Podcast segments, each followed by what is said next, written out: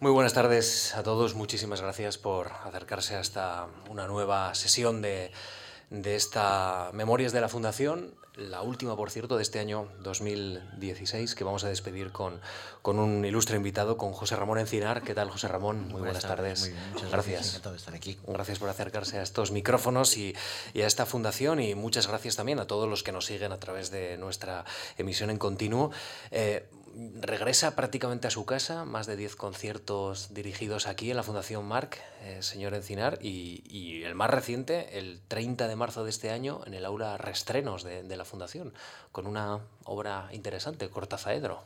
Sí, un, eh, una, una un espectáculo, un espectaculillo, ¿verdad? de muy pequeño formato, eh, integrando varias músicas, todas en, al hilo de, de glosar la relación de, Julio Cortázar con el mundo del jazz.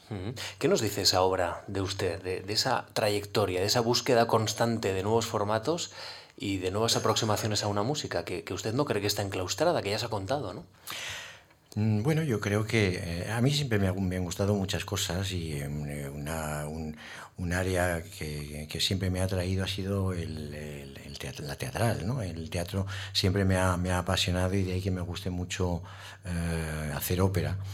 Mm, pero en, eh, además es que yo creo que la, el concierto como se concibe todavía hoy pues eh, tiene, mm, no diría los días contados, pero en fin, eh, hay que ir revisando ese formato, yo creo, mm, naturalmente, que permanezca todo el tiempo eh, posible, porque es una manera extraordinaria de aproximarse a la música, pero teniendo en cuenta los, las nuevas audiencias, teniendo en cuenta cómo va evolucionando la sociedad, yo creo que hay que ir buscando otra manera de presentar la música y el ideal yo creo que es en combinación con otras, con otras artes, algo que no es nada nuevo.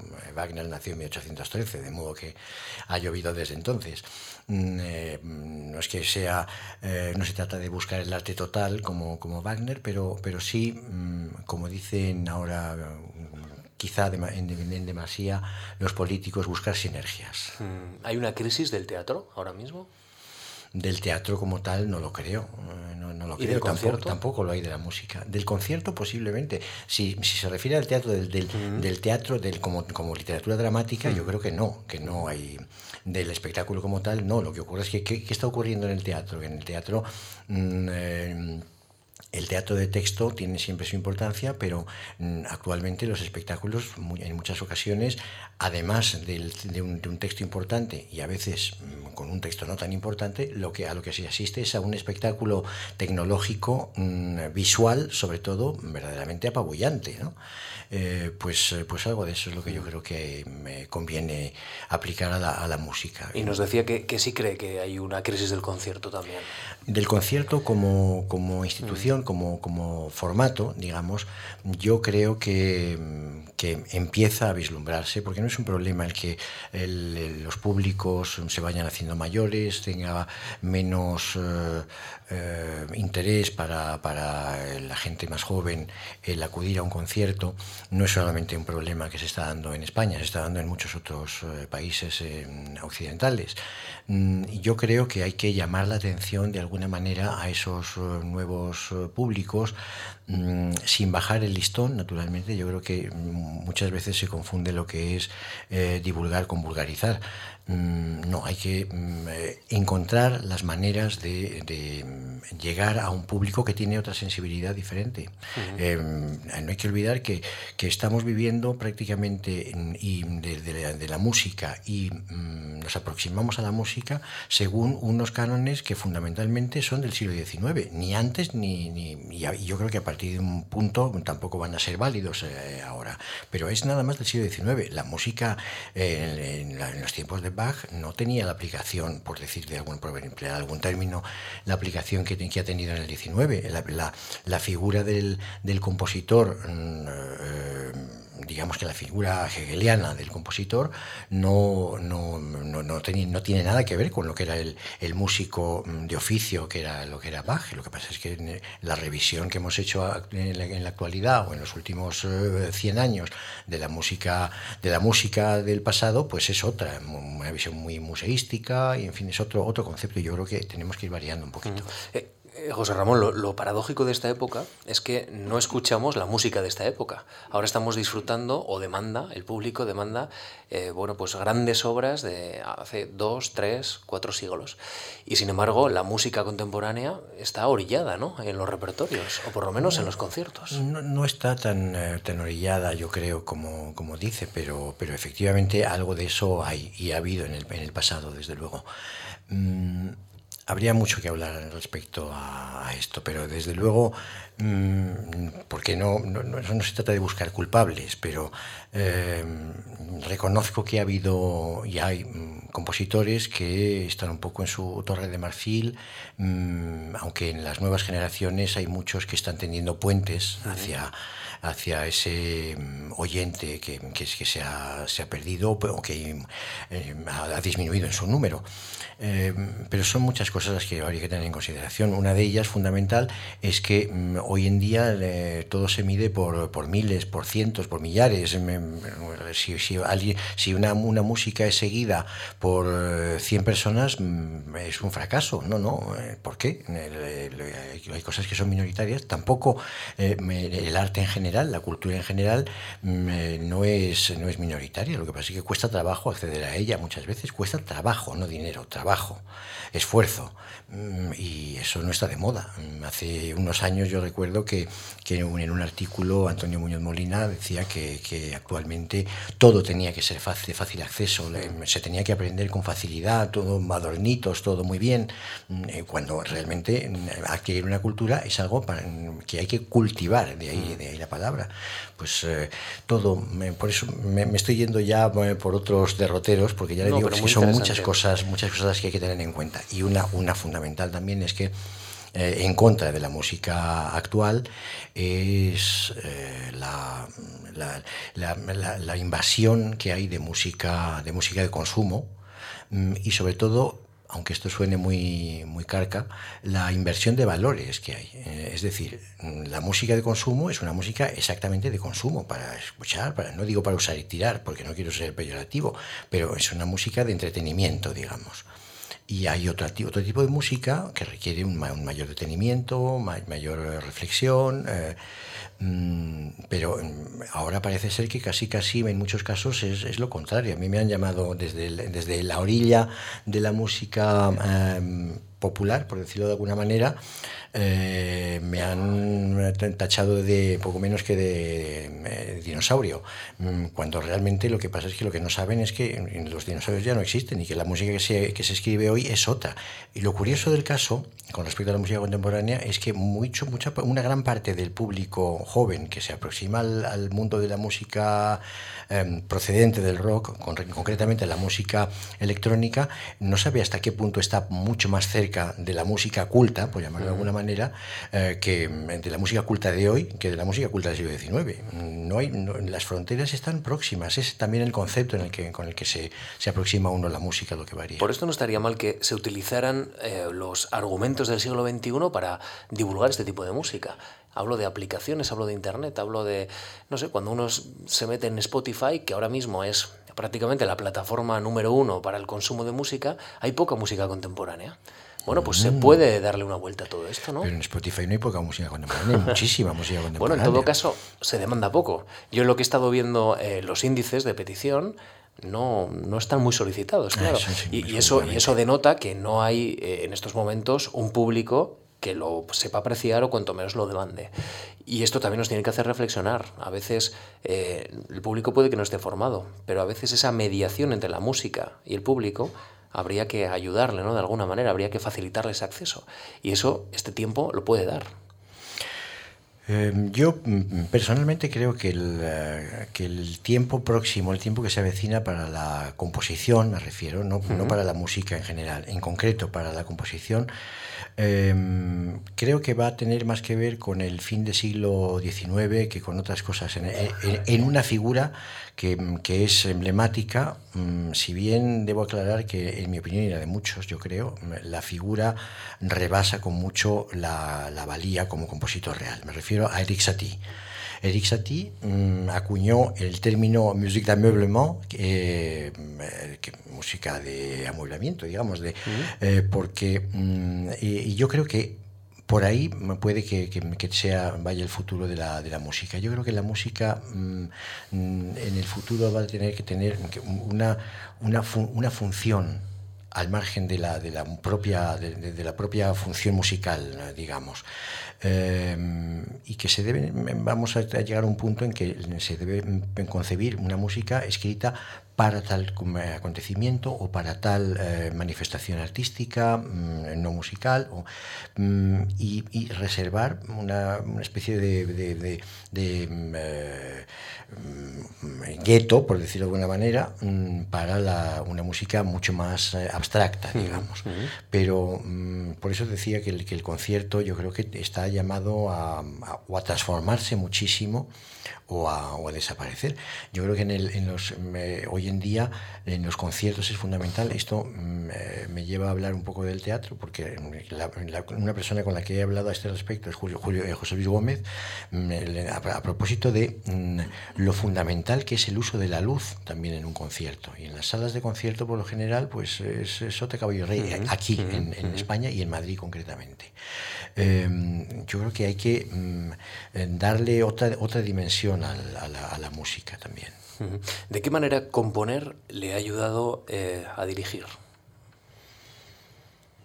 Componer me ha ayudado a estudiar partituras, eh, no a dirigir. Yo creo que, que más bien eh, dirigir me ha ayudado a plantearme la composición a posteriori.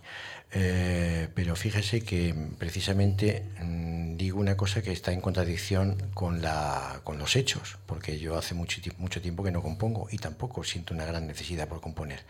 Pero precisamente el, dirigir me ha permitido conocer, tener un contacto físico, digamos, con el sonido, con la, con la orquesta, eh, a nivel técnico. Y por otro lado, los problemas que día a día mm, he tenido que solventar eh, para dirigir una serie de obras, pues me han hecho mm, plantearme, replantearme incluso determinadas cuestiones de tipo compositivo.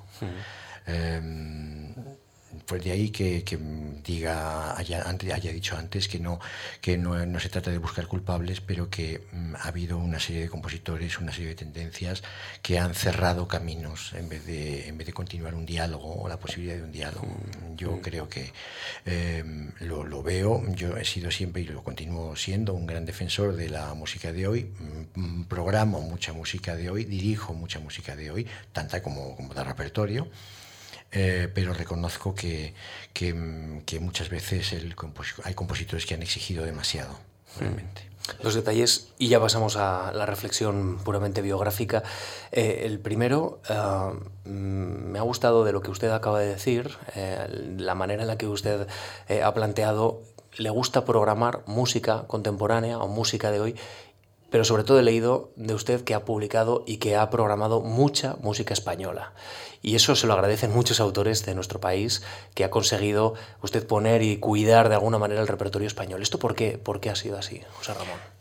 Hombre, yo creo, mm, en primer lugar, por, por, vocación, porque mm, eh, lo mismo que, que, creo que un compositor, digo, perdón, un intérprete se debe eh, fundamentalmente, al margen de las presiones de mercado, a, difundir la música de su tiempo, eh, también es lógico que, mm, eh, apueste un poco por difundir la música del país en el que, en el que, en el que ha nacido, en el que se ha vivido y en el que se ha desarrollado yo creo que es una obligación moral, pero en el caso de, eh, del, programador, en el caso mío, cuando he sido director artístico, eh, mm, tanto, de, tanto de la Orquesta de la Comunidad, de la Orquesta y Coro de la Comunidad de Madrid, como antes de la Orquesta Nacional Portuguesa, yo creo que cuando el dinero es público no es que sea una obligación moral, es que es una obligación material absoluta, absoluta, y que el que no lo, el que no lo asume así, pues yo creo que, que incumple, con, con eh, no, no, no, no, desempeña bien su función. y, un, y, un, segundo detalle, eh, ¿por qué dice que hace tiempo que no compone? ¿Por qué, por qué dejó, no sé, o aparcó, digamos, esa, ese gran vector también de su vida creativa? Mm, bueno, realmente porque cada vez ocupo más tiempo en mi trabajo, en mi tiempo, el, el, el estudio y la dirección de orquesta porque tenga en cuenta que yo mm, eh, tengo un repertorio bastante, bastante amplio mm, eh, al que incorporo continuamente obras nuevas, porque dirijo, eh, ya le he dicho antes, tanto música de repertorio como música actual. Yo he hecho, me he estrenado muchísimas obras y claro, eso requiere un estudio constante de nuevas obras. Mm, y, yo, además, como compositor he sido siempre bastante lento escribiendo. Yo no, he sido nunca, no he tenido facilidad para, para escribir con rapidez, ni muchísimo menos. Mm, y por otro lado, los proyectos que me atraían realmente a partir de un punto eran proyectos eh, que tenían que ver con la escena, proyectos teatrales. Y al, al hilo Ah, de precisamente de la ópera o de la única ópera que yo compuse, Fígaro, en la cual escribí también, para la cual escribí también el, libreto. Eran espectáculos estos que yo tenía en mente y que todavía tengo en mente, en los que yo también me involucraba como libretista, con lo cual el, trabajo eh, se incrementa, es muchísimo más complejo, mm, por lo menos para, para mis posibilidades. Ha pasado mucho tiempo desde entonces mm, y lo cierto es que yo no, no tengo la necesidad de, no siento la necesidad de escribir más que para determinadas ocasiones. Como le decía antes, lo de la música no, de referencia. En Cortazaedro, por ejemplo, hay una refactura de una obra mía mm, y hay una, mm, reorquesta, una orquestación eh, medio jocosa, en tono jazzístico, de un movimiento de un cuarteto de Mozart. Eh, eso sí me puede interesar y es a lo que me refería antes con quizá hacia dónde vaya la música. Pero hay otro motivo también por el que no eh, me preocupa el no escribir. Mm, lo, digo con cierto rubor porque puede parecer que, me las doy de, modesto, pero no, es que es real. Es que realmente hay muchos compositores actualmente en España, muchos compositores mm, no ya de mi edad, sino más jóvenes y mucho más jóvenes, que verdaderamente valen mucho la pena, con lo cual si yo no compongo no pasa absolutamente nada. Nace en Madrid el 1 de marzo de 1954, comienza sus estudios de música y de guitarra a los seis años. ¿Por qué eh, se sintió interesado por la música? No sé si en su casa había una, digamos, un interés especial o de alguna manera, en fin, ¿cómo llegó esa, esa, vocación? Sí, mis eh, abuelos, los dos, eh, eran, abuelo y mi abuela maternos, eran músicos, mm, ya no en ejercicio cuando yo, le, cuando yo nací, pero Mm, sobre todo, y además eh, también compusieron, compusieron alguna zarzuela y mi abuela concretamente pues eh, era, mm, tenía la carrera de órgano, la carrera de composición, era, había sido maestra de canto. Eh, una personalidad interesante, ¿no? Porque una abuela compositora, en aquellos tiempos no es tan habitual encontrarla, desde luego. Sí, y los dos, mm, y, un, un, hermano de mi abuelo también era, era músico, era profesor de guitarra, era guitarrista, componía también sus obras para guitarra están editadas en la Unión Musical y, él fue quien me, enseñó guitarra y mi abuela es quien me introdujo en el solfeo previamente, lógicamente. ¿Qué autores escuchaban en su casa? Pues eh, los más tradicionales, porque la verdad es que mis abuelos eran francamente tradicionales, absolutamente. Em, ellos eran, no, no mi abuelo, porque mi abuelo había perdido el oído hacía mucho tiempo, pero eh, la música que se escuchaba en mi casa pues era el repertorio habitual, eh, Beethoven, eh, Bach, Rimsky, pero, mm, pero y recuerdo además alguna manifestación verdaderamente furibunda contra algún compositor de los que son de la generación de mis maestros, que en aquella ocasión ocasionó, en aquel momento ocasionó un, un disgusto tremendo por, por una, una, una, consideración que hacía sobre una obra propia. Hmm. Usted, eh, usted, estudia guitarra y luego, casualidades de la vida, tiene la oportunidad de dirigir el concierto de Aranjuez del maestro Rodrigo en, en, Roma, en Vía Conciliazione. Y yo le quiero preguntar si alguna vez ese niño soñó con conocer al maestro Rodrigo, una vez que ya empezaba a, me imagino, a ensañar parte de, de, bueno, pues de esa música, de ese concierto. Pues eh, no, dirigí, me conocer al maestro Rodrigo, pues eh, no, la verdad es que pocas cosas me han sorprendido en, la vida en ese sentido. También debo decirle que yo mm, vuelvo, vuelvo a Eric Satie, Eric Satie que es autor de unas memorias que como como, buen, eh, como buena persona de humor tituló Memorias de un amnésico, pues yo soy bastante amnésico. La verdad es que no, no recuerdo eh, mis sensaciones ni mis ideas de hace, de hace años. Pero lo cierto es que el concierto de Aranjuez lo que sí le puedo decir es que yo lo estudié y lo tocaba mm, mal, pero, pero lo, tocaba. Recuerdo que la cadencia del, del concierto de Aranjuez era una de las cosas que más me gustaba tocar, desde luego. Y al, eh, con el maestro Rodrigo, pues no recuerdo, me imagino que en el momento aquel, porque estamos hablando yo creo que del año 75 aproximadamente, eh, de 1975, pues lo que me imagino que tendría sería terror, porque yo sabía que el maestro Rodrigo era una persona con un oído portentoso que además debía haber oído cuando me oyó a mí dirigir el concierto de Aranjuez, lo debía haber oído 2.384 veces. Y mm, eso sí, afortunadamente em, estaba en ese momento yo más o menos apadrinado por un gran amigo del maestro y gran amigo de esta casa, por el padre Federico Sopeña, eh, porque aquel concierto lo organizó el padre Sopeña cuando era director de la orquesta de la Academia de España en Roma y recuerdo que hicimos, eh, fue un concierto con la Orquesta de Cámara de Santa Cecilia en el que había dos obras eh, españolas interesantes, una evidentemente porque era el concierto de Aranjuez y la otra porque se trataba de una recuperación de una obra, era el mm. concierto para violín y orquesta de Fernando Sor.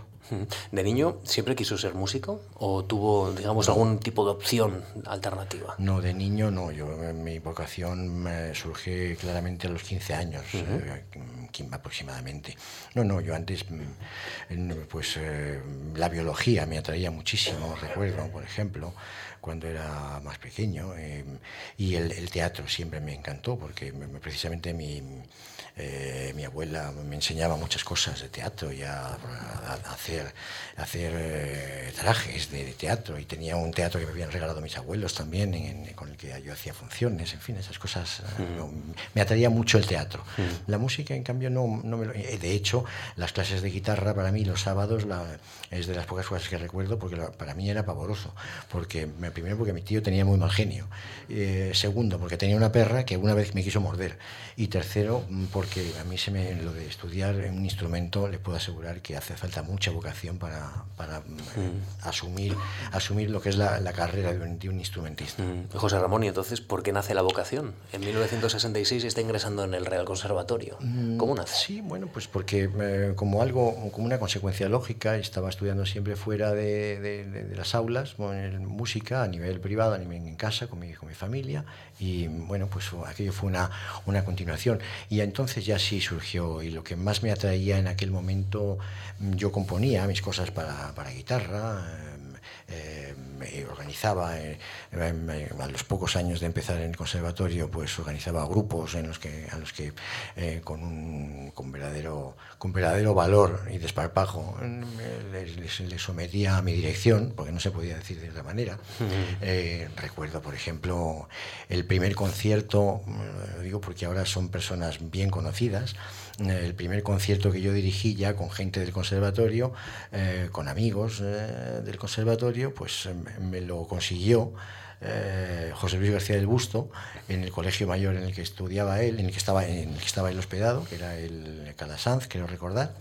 Y eh, una de las obras que, hicimos fue el, otoño de las cuatro estaciones de Vivaldi y el que tocaba como solista era mi eh, amiguísimo y compañero de colegio Emilio Moreno, que soy el director de, eh, no me acuerdo cómo se llama su grupo de música barroca, pero en fin es un, uno de los puntos de referencia de, la música de la música clásica y, barroca en Europa. En 1966 se matricula en el Real Conservatorio de Madrid y, y conoce en el Real Conservatorio de Madrid a Federico Sopeña, que ha sido una persona muy importante para comprender a, José Ramón Encinar. Cuéntenos, háblenos de él. Sí, mm, eh, bueno, Sopeña era una persona, es, ha sido una persona, es una figura eh, de la cultura, del mundo cultural español muy importante, muy controvertida eh, en muchos aspectos.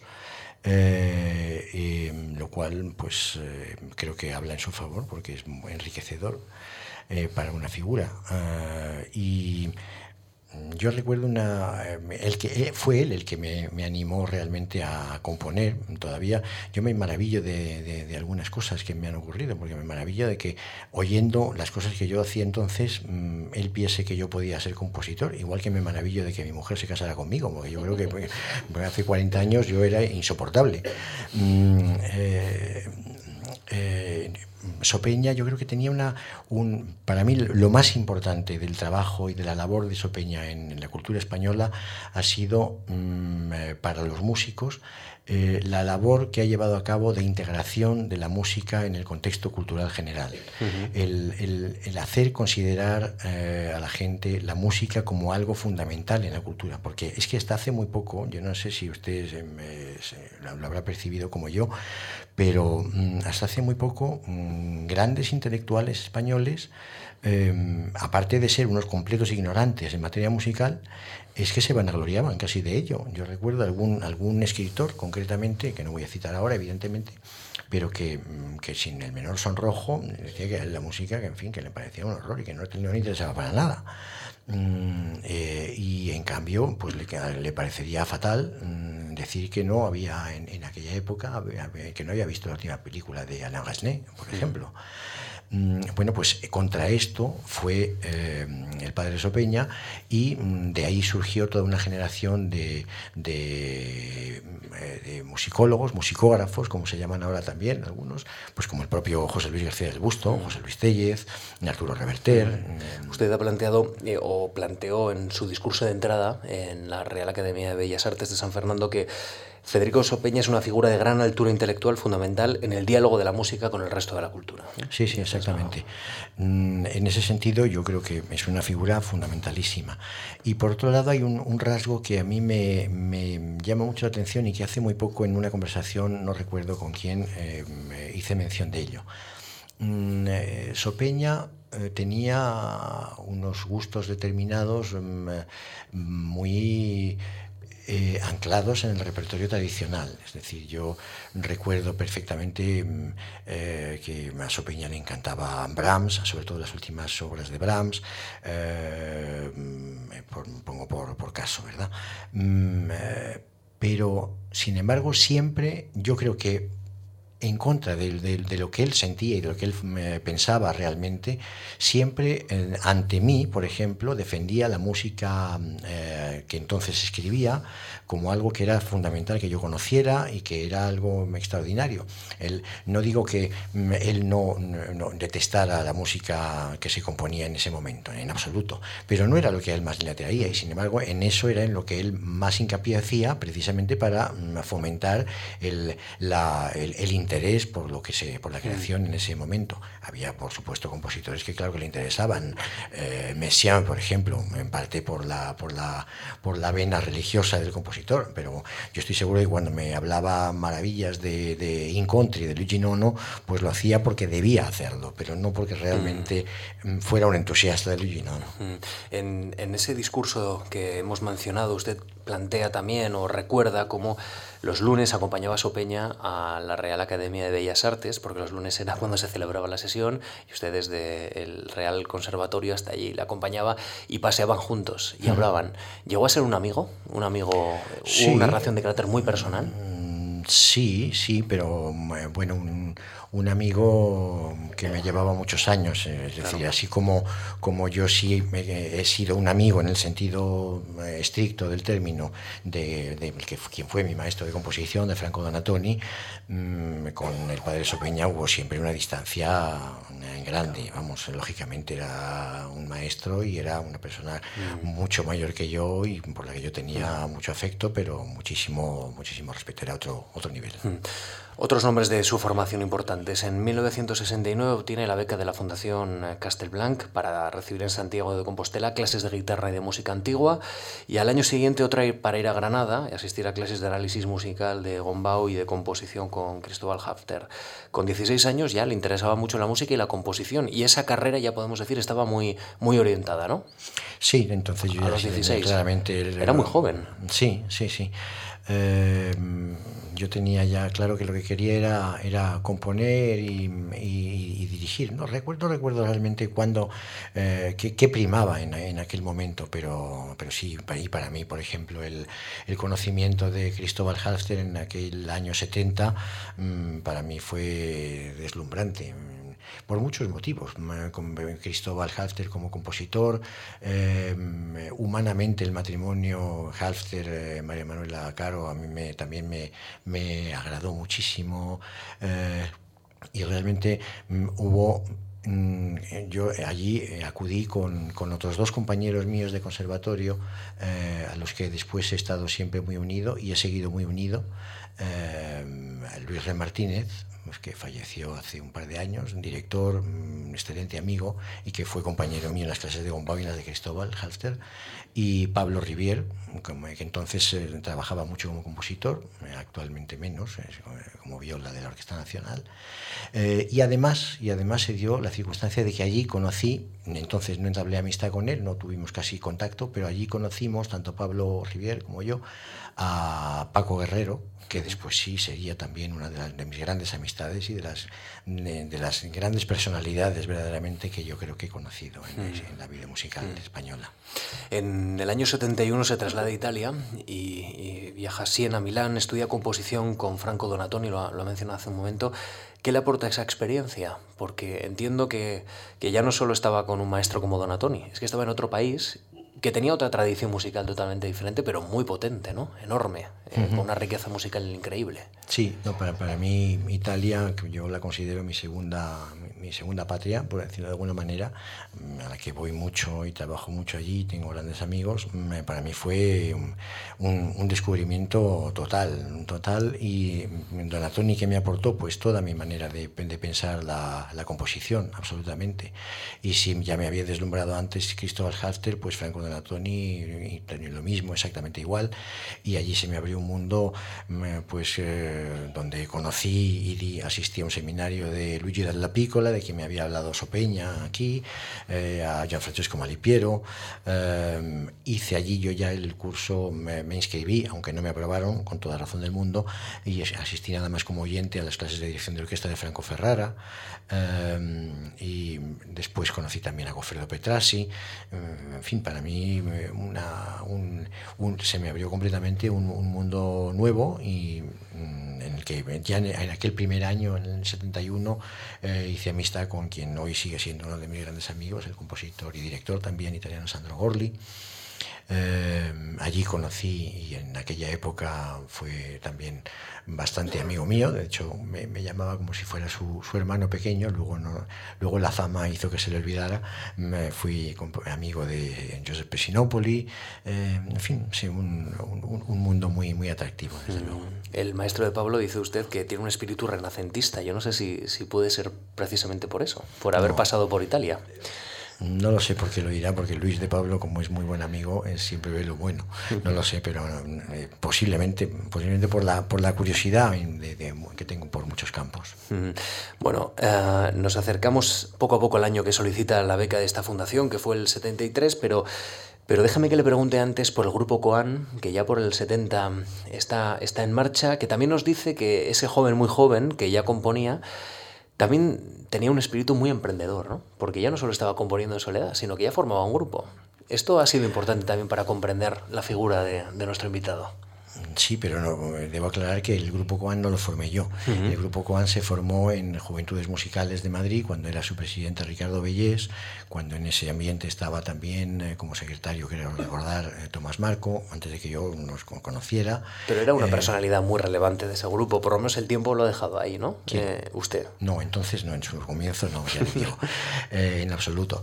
Em, se creó, no me acuerdo si en el 69, en el 70, y entonces era su director Arturo Tamayo, que lo fue un año o dos, porque después ya se marchó él a vivir fuera de España y a estudiar fuera de España.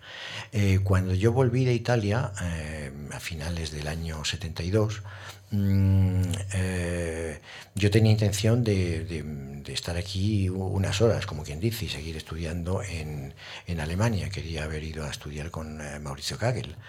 Em, sin embargo, mm, pues conocí mm, absolutamente por casualidad por una, una, mala apreciación de la hora a la que se había quedado, pues conocí a la que iba a ser mi mujer y directamente en el transcurso de unos meses dije que no me iba y que me quedaba aquí. Y mm, lo que me comencé a hacer fue ver de qué manera podía anclarme aquí y de qué manera podía iniciar una nueva vida eh, con, con, mi mujer, eh, con la que me casé al año siguiente. Eh, de modo que uno de esas, una de esas, una de, esas, de esos puntos de, de, fundamentales para que yo pudiera mm, quedarme aquí y, y llevar una vida de, casado pues fue mm, eh, mm, ver la, la, posibilidad, ya que el grupo COAN no tenía eh, director en ese momento, mm, ver si, les podía interesar que yo les dirigiese. Y bueno, pues eh, probamos y, la cosa funcionó. Y, ahora la historia tiene COAN 2, ¿no? Sí, después de muchos años, ahora al, dejar la titularidad de la orquesta y del coro de la Comunidad de Madrid, decidí hacer pequeñas eh, incursiones nuevamente en la música de cámara, casi siempre o siempre eh, con, una, con la mirada puesta en el escenario, eh, siempre con, actividades que no sean exclusivamente musicales, como ocurrió en el Cortazaedro este que hicimos aquí, y me pareció que una manera simpática de hacerlo, como un guiño al pasado, puesto que el, el grupo Coan dejó de existir aproximadamente en, el, en el, año, estuve al, frente de, estuve al frente del grupo Coan un poco más de 20 años, pues eh, eh, a raíz de, de, de, volver yo a este, a este campo, pues llamar al grupo Coan 2. En 1973 solicita una beca de creación musical. A esta, a esta fundación propone realizar, leo literalmente, un trabajo que incluya varios proyectos basados en un conocimiento científico de la acústica aplicado a los instrumentos de una orquesta sinfónica, que así es una una aproximación científica al, al hecho musical. Eh, ¿Qué recuerda de, de, aquellos momentos? ¿Era también muy joven? Pues sí, tenía 19 años y tengo 62. Y tenía muchos proyectos. Entre ellos ya tenía clara la obra que quería presentar. Bueno, pues no, no la debía tener tan clara. Pero mm, eh, eh, lo que tenía era, lo que bullía dentro de mí en ese momento, desde luego, era todo lo que yo había aprendido en Italia con, con Donatoni y mm, obras que yo había conocido en, en aquel momento, pues no, en esa espacialización del, del sonido tiene mucho que ver el, el, conocimiento y el estudio de obras como Gruppen de, de, de Stockhausen o Carré de Stockhausen, obras para tres, tres orquestas y tres directores, o Carré para cuatro y cuatro, eh, una, una eh, filiación con la, con la música posterial, absolutamente, con el mundo de Boulez, eh, precisamente el, el, la obra esa que yo me planteé para recibir la beca de la fundación, eh, utilizaba una orquesta dividida en dos grupos. Mm, poca, poca, poco dice en favor de mi, de, mi posible personalidad entonces, porque realmente lo que, lo que hacía era casi casi repetir lo que había visto. Porque realmente, si, si no recuerdo mal, en, en, en septiembre del año 72, yo me trasladé de Milán a Venecia para asistir a algunos conciertos de la Bienal de Venecia, donde estrenó mi maestro, Franco Donatoni, una obra que se llamaba To Earl 2, que era para un grupo de cámara y orquesta sinfónica. el grupo de cámara lo dirigía él y la orquesta sinfónica no recuerdo si la, lo dirigía Zoltán Pesco, no me acuerdo. Eh, bueno, pues esta obra con, otro, con otra, um, otra finalidad pero también recogía ese planteamiento. Una obra, un, un grupo de cámara, que eh, como usted me, me, recordaba hace poco, estaba formado por los instrumentos que conforman la música, la, la orquesta de escena del Lulu de Albanberg, y eh, una orquesta sinfónica con otro director. Lo que ocurre es que ahí mm, sí había una componente visual en que a mí me interesaba y de hecho mm, eh, la, la, obra se titulaba, llevaba por título un, un aria. Recuerdo perfectamente además que le pregunté, eh, son rasgos absolutamente naif y absolutamente de, de, que denotan bisoñez en todos los planos, en todos los, eh, campos. Recuerdo que, le pregunté a Sopeña, Pater, ¿usted qué, mm, qué, qué, área cree usted que es la más difícil de acompañar? Y me dijo, pues, Eri tú pues Eritu. Entonces la obra la titulé Eritu porque realmente de lo que se trata es de que la orquesta grande acompañaba a una orquesta que actuaba como si fuera un solista absolutamente virtuoso, que era la otra orquesta con el otro director. En aquel tiempo usted escribe en los papeles que tenemos en la Fundación, eh, pide esta ayuda para crear una obra que está construida a partir de un fragmento de su primera obra importante, de la obra precedente, dice usted en esta memoria, Cumplenus Forum Entusiasmo. ¿Esto se acuerda? Eh, ah, claro, claro, Es que, es que estaba pensando que el eh, cumpleaños fuera entusiasmo era del 76, no es del 73, claro. Eh, sí. Es que llama la atención, siendo tan joven, como ya por lo menos plantea ¿no? una línea y, y, usted dice que es Bisoñez, pero en todo caso era una línea y tan válida que le ha ayudado luego a construirse a sí mismo. ¿no? Esto es muy interesante. Es que recuerdo, sí, Cumpleaños Forum Entusiasmo, que es una obra que, que antes hacíamos mención a un ciclo de conciertos que hizo el grupo Coan conmigo aquí en esta casa en el año 77, creo que no en el 76, en el 77, y precisamente en un concierto había una obra mía que era esa, Cumpleaños Forum Entusiasmo. Mm, esa es, es, que era una obra que en, cierta medida mm, resumía las obras mías anteriores que podían tener una cierta validez. Eh, y de hecho es una obra que está construida a paneles, digamos, eh, momentos musicales eh, diversos. Es una obra breve, es una obra que dura escasamente 10 minutos para vihuela o para guitarra y 10 instrumentos y mm, cada uno de esos paneles eh, sonoros hace referencia a, un, a, cada una de mis obras anteriores. Y de hecho, hay un, eh, me acuerdo que en la partitura yo incluí unos textos a modo de epígrafe en cada uno de esos fragmentos, un, fragmento literario eh, haciendo alusión a las lecturas que más me influyeron en los momentos en que escribía aquellas obras. Pues bien, esa obra, Cumpleaños fuera de entusiasmo, que en cierta medida era un resumen de lo que yo había escrito en los dos años precedentes, que en, en las obras que había escrito en los dos años precedentes, eh, servía como punto de partida para esa otra nueva obra. Y debo decir que ese es un rasgo recurrente en mi, en mi manera de, actuar, el, hacer puntos de inflexión, marcar puntos de inflexión sobre los que luego vuelvo para mm, repartir, digamos, en una nueva andadura. Así que están de alguna manera enlazadas sus obras, ¿no? Y su trayectoria. Sí, sí, sí. De hecho, hay una obra, la última obra mía. Eh, importante entre comillas, quiero decir importante para mí. Eh, es eh, Mise en scène, que es un concierto para clarinete y orquesta que fue un encargo del Festival de Música de Canarias. No recuerdo exactamente de qué año es, mm, pero esa obra que es una obra justamente lo contrario del cumpleaños fuera de entusiasmo, cumpleaños que, que dura, he dicho antes, escasamente 10 minutos, Mise en dura 70 minutos, eh, es una obra que también eh, retoma varias, varias obras eh, que han tenido una cierta importancia, de las que yo he escrito, que han tenido cierta importancia en mi propia trayectoria. En 1981, Tomás Marco, otro importante compositor que estuvo también en Memorias de la Fundación, porque recibió una ayuda a la creación de, de esta fundación, decía de usted que, que, estaba llamado a ser uno de los directores españoles de más amplia carrera porque muy precoz ha simultaneado la composición con la dirección de orquesta. Eh, no hemos hablado apenas de, de la dirección de orquesta. Es en Italia, usted plantea cuando recibe algunas nociones que le interesan, desde el año 71 al año 81, ¿cómo va cultivando esa faceta? Eh, hemos hablado de la composición, pero la de la dirección de orquesta que no es fácil de, también de cultivar, porque necesita cierta infraestructura ¿no? y conocimientos muy técnicos. Cuénteme, ¿cómo va esa experiencia también trazándose en esa formación?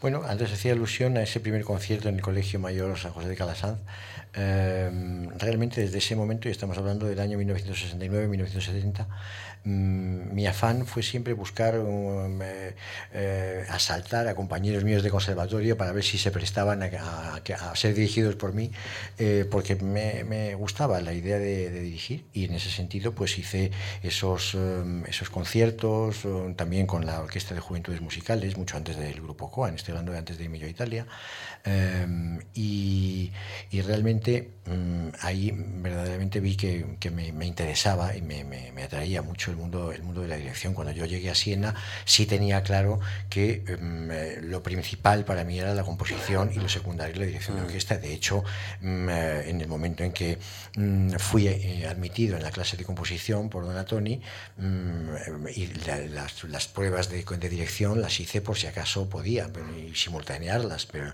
no fui admitido como, como efectivo, sino como oyente, y de vez en cuando pues iba a las clases del maestro Ferrara. Pero, pero para mí lo primordial era, era la composición. Pero el, el gusto por la dirección fue increciendo. Antes hacía usted alusión a los, a los conocimientos técnicos. Los conocimientos técnicos mm, son musicales en general para el director de orquesta. La técnica de dirección es muy, muy escasa, obviamente. Son cuatro cosas. Eh, eso es otro tipo. Y de, todos modos, piense también que antes de irme yo a Italia ya había estado estudiando también, el, no recuerdo exactamente en qué año se creó la cátedra de dirección de orquesta en el Conservatorio de Madrid, fue muy tardía su creación, eh, pero yo em, estuve en las clases aquellas del maestro García Asensio, que yo Mm, eh, debo decir que es la, única persona de la que he recibido clases de dirección de orquesta, verdaderamente, como tantos otros, porque ha sido una persona eh, extraordinaria bajo el punto de vista técnico, musicalmente también, por supuesto, pero técnicamente impecable y que mm, al socaire de aquellas enseñanzas, pues yo iba también, cuando podía, me colaba a los ensayos del maestro Cherevida, que ahí conocí a otro de mis grandes amigos, también desgraciadamente fallecido, el maestro José María Cervera Collado, que ha sido conocido como José Collado, eh, y nos encontrábamos pues colándonos en el Ministerio de Información y Turismo que, había entonces en, en, el Paseo de la Castellana, que era donde ensayaba la Orquesta Radio de Televisión, y recuerdo perfectamente la, el primer ensayo en el que me quedé quedé flotando verdaderamente, porque fue un ensayo de, de que dirigiendo a la radio y televisión eh, la segunda suite del Darnis y Chloe de Ravel, y verdaderamente es uno de los hitos musicales para mí, de, mi vida musical. Mm, marcó un antes y un después, ¿no? Sin duda. Mm, mm. Y José Ramón, si hoy un joven quisiera ser director de orquesta, ¿tiene que salir al extranjero o España le ofrece buenas posibilidades para formarse? Yo creo que para cualquier eh, cosa es fundamental, eh, eh, no ya para la dirección de orquesta ni para la música en general. Yo creo que es, que es enriquecedor, aunque hay gente que dice lo contrario. Yo recuerdo, Chesterton dice que, a pesar de que se, se, se comenta siempre que viajar enriquece, viajar hace lo contrario, según él, porque se da uno de, de bruces con la realidad cuando haber elucubrado sobre lo que posiblemente se iba a encontrar uno fuera es más enriquecedor. No, yo creo que para cualquier actividad intelectual es fundamental conocer otros, otros mundos, renovarse continuamente, estar continuamente en crisis, en crisis positiva, pero en crisis eh, es fundamental y eso lo da pues el conocer otros ambientes, conocer otras personas. Mm. Pero aquí hay, hay em, grandes maestros de, de, todo tipo de disciplinas mm. actualmente. Mm. Ha dirigido la Filarmónica de Gran Canaria, ha grabado también conciertos con la London Symphony y también con la Filarmónica de México y, gran parte de su carrera de los últimos años ha estado ligada a la Orquesta y Coro de la Comunidad de Madrid. ¿Es ese, digamos, un lugar especial para usted, la Orquesta y Coro de la Comunidad de Madrid, o un director no guarda, bueno, pues afectividad con una orquesta de alguna manera? No sé si se puede utilizar este, este término. Eh me imagino, dependerá de, de, de, cada persona. Yo soy una persona fundamentalmente afectiva, mm, de modo que sí, claro que sí, y los afectos pueden ser positivos y negativos. Eh, en el caso de la Orquesta y Coro de la Comunidad de Madrid es un afecto positivísimo, positivísimo. Han sido 13 años de actividad, al margen de los años anteriores en los que actué con ellos como director invitado en varias ocasiones y ha sido una, una relación pues muy, muy enriquecedora para mí, desde luego. Me atrevo a pensar que para, para el colectivo mm, eh, ha sido positiva. Mm, y, eh, pero yo tengo eh, una relación buena con muchas orquestas, con otras tengo mala relación, desde luego, no se lo voy a ocultar, pero por ejemplo yo tengo muy buena relación con la Orquesta Sinfónica de Euskadi, con la que dirijo con mucha frecuencia y con la que he grabado varias veces. Eh, eh, con orquestas italianas, la orquesta de, de, Leche, por ejemplo, o en, o en Venecia, o en, con las orquestas italianas yo he dirigido, he dirigido a, bastantes orquestas italianas y he tenido casi siempre muy buena relación también. Sí, un lenguaje universal, ¿no? Enseguida me, me, afecciono a la, gente. Sí, sí digo que, que, es un lenguaje universal la música que uno le permite dirigir en Estados Unidos, en Latinoamérica o, en Italia, ¿no? Sí, y, y, entenderse de la misma manera. Sí, sí, sí, más o menos. Y eso no produce una satisfacción personal o, bueno, digámoslo así, es, es encontrar un lenguaje que, que derriba fronteras, ¿no? Eh, pero yo creo que el, el lenguaje, si, si derriba fronteras, es eh, no solamente el musical. aunque alguien ya sabe quien dice que el lenguaje es, para, lo único para lo que nos sirve es para entenderse, mm, eh, pues yo creo que, hoy en día hay muchas maneras de, de, hablar el mismo idioma con mucha gente, no solamente el musical, desde luego. Mm. Otro campo eh, en el que su presencia ha sido importante ha sido en la recuperación del repertorio. Y, y, esto le quiero preguntar por qué, porque he visto que ha recuperado algunas obras que usted, digamos, la ha puesto, las ha recuperado del olvido y, y, quiero saber por qué eh, esta, esta, ilusión, digamos, por cuidar el repertorio, y veo que hay algunos autores españoles también eh, en, esa, en esa tarea de recuperación. Yo creo que es que mm, eh, para mí era una, algo que me, que me, molestaba fundamentalmente y es que mm, durante un tiempo, mm, que ya ha pasado afortunadamente, en España se consideraba, por lo menos a nivel musical, bueno todo aquello que venía de fuera, eh, dejando por debajo lo, nacional. Esto es una cosa que me parece absurda, eh, una, una, cuestión que me parece que no tiene ningún, ninguna, ninguna justificación. Y mm, eh, si ponemos por caso, si vemos, damos, echamos una ojeada a lo que es eh, la música francesa, por ejemplo, que circula, y yo soy, me, declaro absolutamente devoto de la música francesa, mm, pues hay, compositores mm, de primerísimo nivel, de segundo nivel, de tercero, y, otros que, que son pues, muy, normalitos. Eh, pero sin embargo, Francia los defiende porque, porque lo tiene como vocación, porque así debe ser. Y en España ocurría lo contrario. Y en España, además, muchas veces, como se ha, se ha cuidado muy poco el patrimonio musical, eh, se hablaba con una enorme gratuidad de la, de la inexistencia de la música sinfónica del, del siglo XIX, de la falta de calidad de determinadas eh, músicas de los compositores españoles del XIX. Mm, luego teníamos que oír que, que, Wagner, naturalmente que había algo de brutal, pero cuando decía, no me acuerdo exactamente eh, cuál era la frase, pero que cambiaba toda su tetralogía, no, su tetralogía decía que la cambiaba por una, por una melodía de, de, Bellini, mentira. Mm, pero decía también que él daba cualquier cosa por haber compuesto la Gran Vía. También sería mentira, porque anda que el señor Wagner no, era, no estaba parado de sí mismo. Pero, pero en fin, valor, se valoraba más la, la, música española fuera que dentro, y, y en muchas ocasiones por absoluto desconocimiento. Aquí en la Fundación, de unos años a esta parte, se están oyendo partituras de, de finales del siglo XIX y de principios del siglo XX que, está, que eran desconocidas y a las cuales se hacía referencia mmm, sin, saber, sin saber de qué se estaba hablando. Yo creo que eso es, es una, una, asignatura que poco a poco va dejando de estar pendiente, pero que es necesario mmm, cuidar porque realmente todavía, todavía hay mucho por descubrir. Claro, una, una buena forma de reivindicar nuestro patrimonio musical eh, es en las ocasiones en las que usted ha estado en el Teatro de la Zarzuela ¿no? Eh, con la orquesta y coro de la Comunidad de Madrid. Entiendo que las zarzuelas también es una manera muy, muy hispánica o por lo menos muy ibérica de entender la música, ¿no? una aportación específica.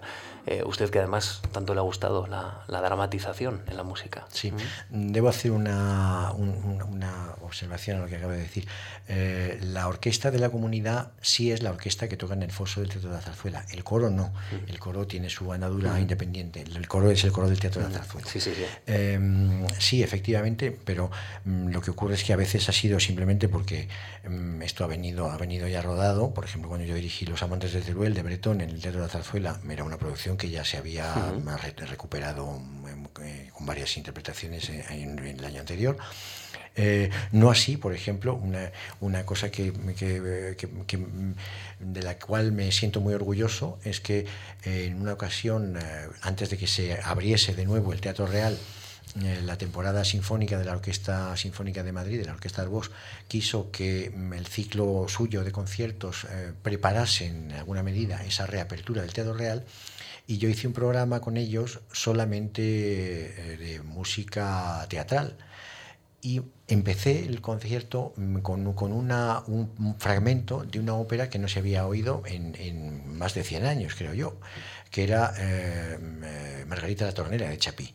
Me fui a la, orquesta, a la Biblioteca Nacional porque sabía que estaba allí el manuscrito, estuve viendo el manuscrito, vi el, lo que sería el primo finale, el, primer, el final del primer acto, que me pareció deslumbrante, que tenía todos los ingredientes de la música de la ópera italiana eh, más genuina y, muy bien muy bien escrito, muy bien resuelto, con un coro interno, con un, un, eh, un, tenor también que interviene in, internamente, una, una tormenta, en fin, to, todos los ingredientes de, una magnífica pieza teatral.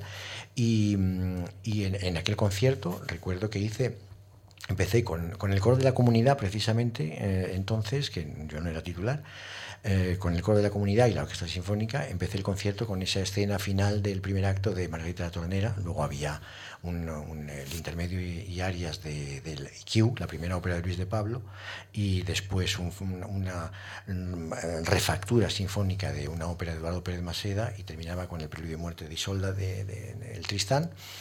Eh, y al socaire o al hilo, o como consecuencia, mm, porque yo recuerdo que estuvo Juan Cambrelén en aquel concierto, y Juan Cambrelén fue el primer intendente del Teatro Real en su reapertura como, eh, como teatro de ópera, bueno, pues eh, eh, al año siguiente o a los dos años, el maestro Luis Antonio García Navarro recuperó la totalidad de, Margarita la Tornera, de Chapí, que lo había, la, primera vez que lo, escucharon fue cuando, cuando lo hicimos con la Sinfónica y lo hizo conmigo.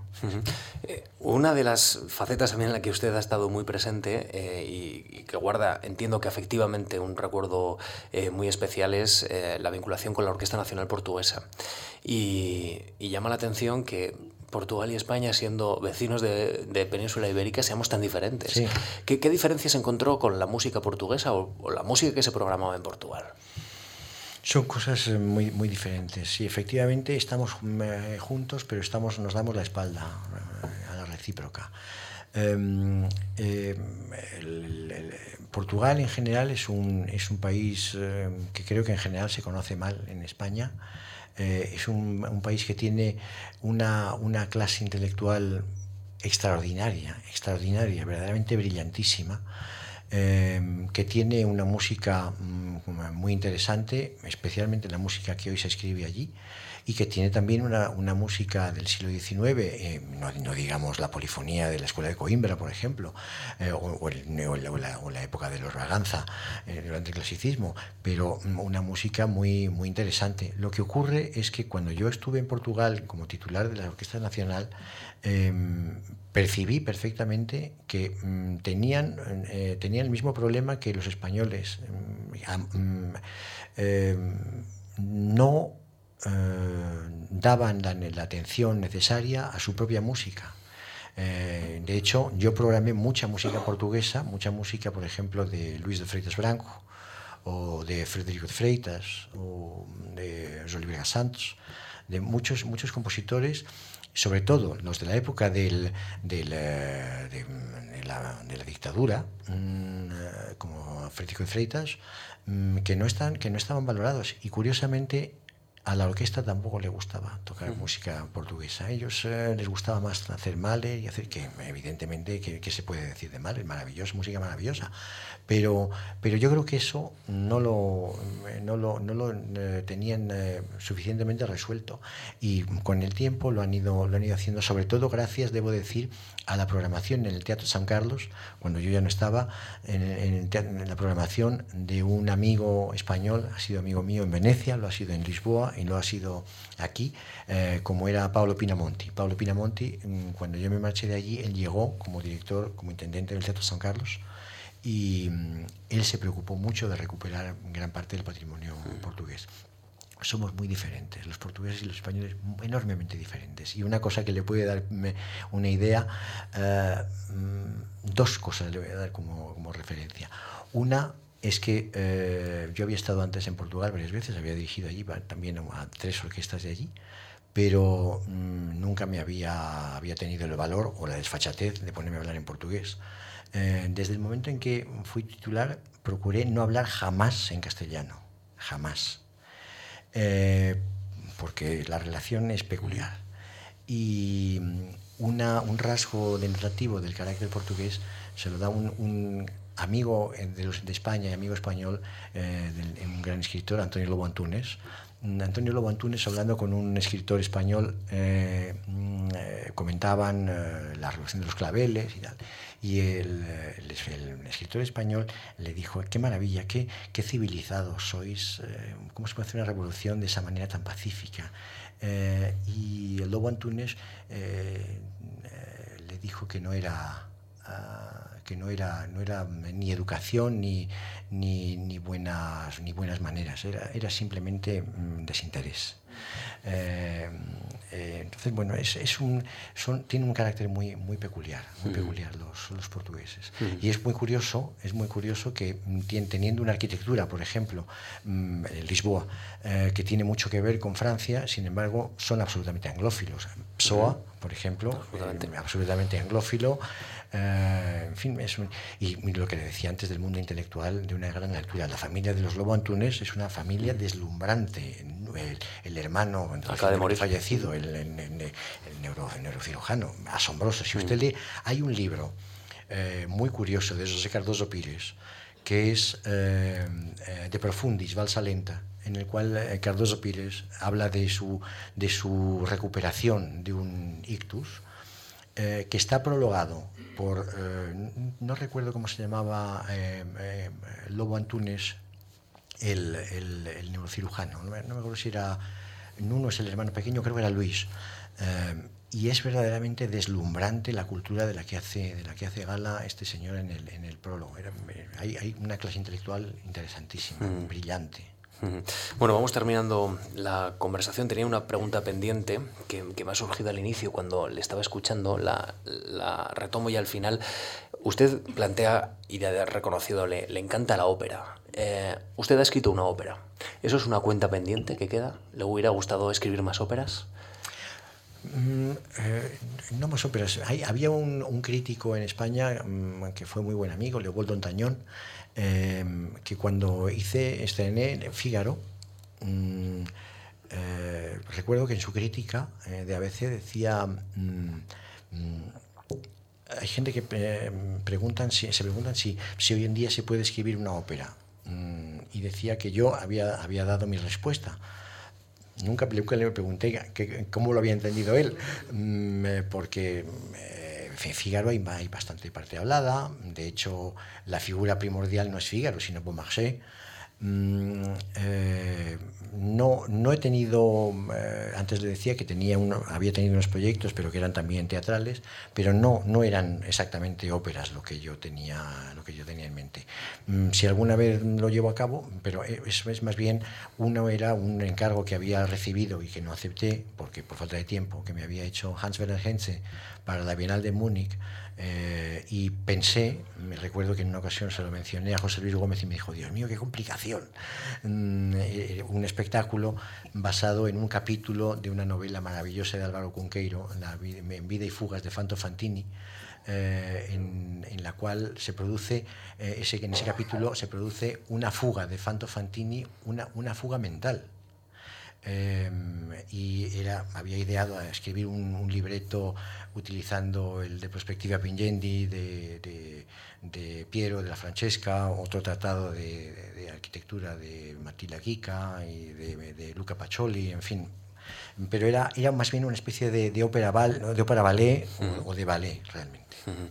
Bueno, José Ramón, mucha suerte porque le veo inquieto, seguro que, sigue creando y bueno, haciendo perspectiva de lo que puede cambiar y solucionar el, el, concierto, mezclando esa sinergia o buscando esa sinergia entre el teatro, la música, la luz tan importante como usted ha dicho. Así que, que mucha suerte y ha sido un placer conocerle. Gracias por haberse acercado hasta la Fundación Juan Marc. Y, y ya les adelanto que mañana tienen una cita, si les gusta la literatura, con la autobiografía intelectual a cargo de Luis Goitisolo. Gracias a todos ustedes y gracias a usted. Muchas gracias a ustedes.